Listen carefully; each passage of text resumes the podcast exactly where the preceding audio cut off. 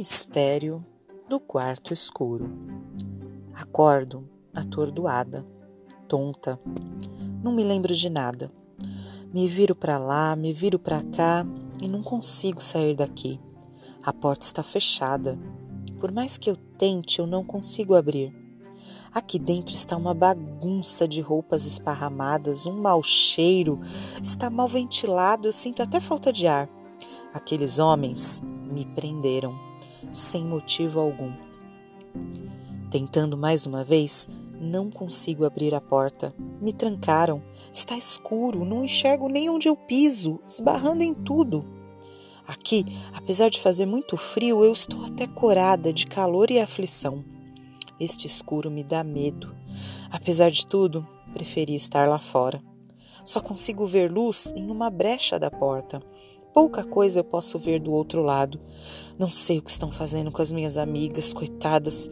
Não sei se estão fazendo ou já fizeram. Ai, não quero nem pensar.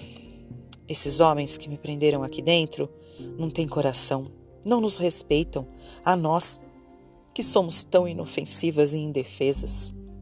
Fico em silêncio e ouço vozes masculinas, confusas do lado de fora. Acho que estão discutindo o que farão comigo. Essas cordas estão me machucando. Não gosto nem de pensar o que vai me acontecer. Acho que me prenderam por eu ser a mais gordinha.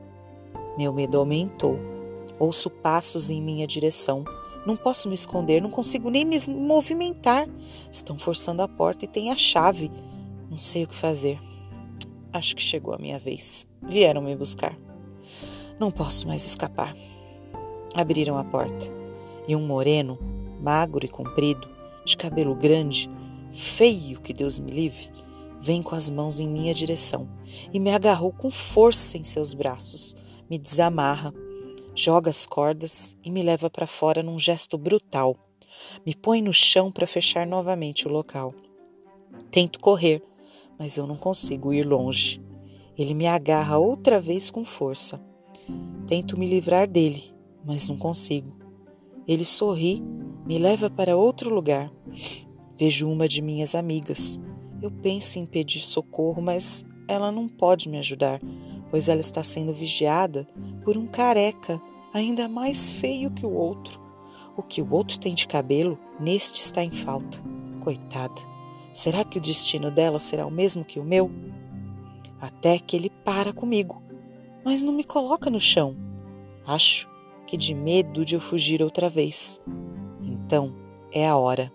Ele me bate, bate, bate no chão, entra comigo no garrafão, pula comigo e faz a primeira cesta do jogo.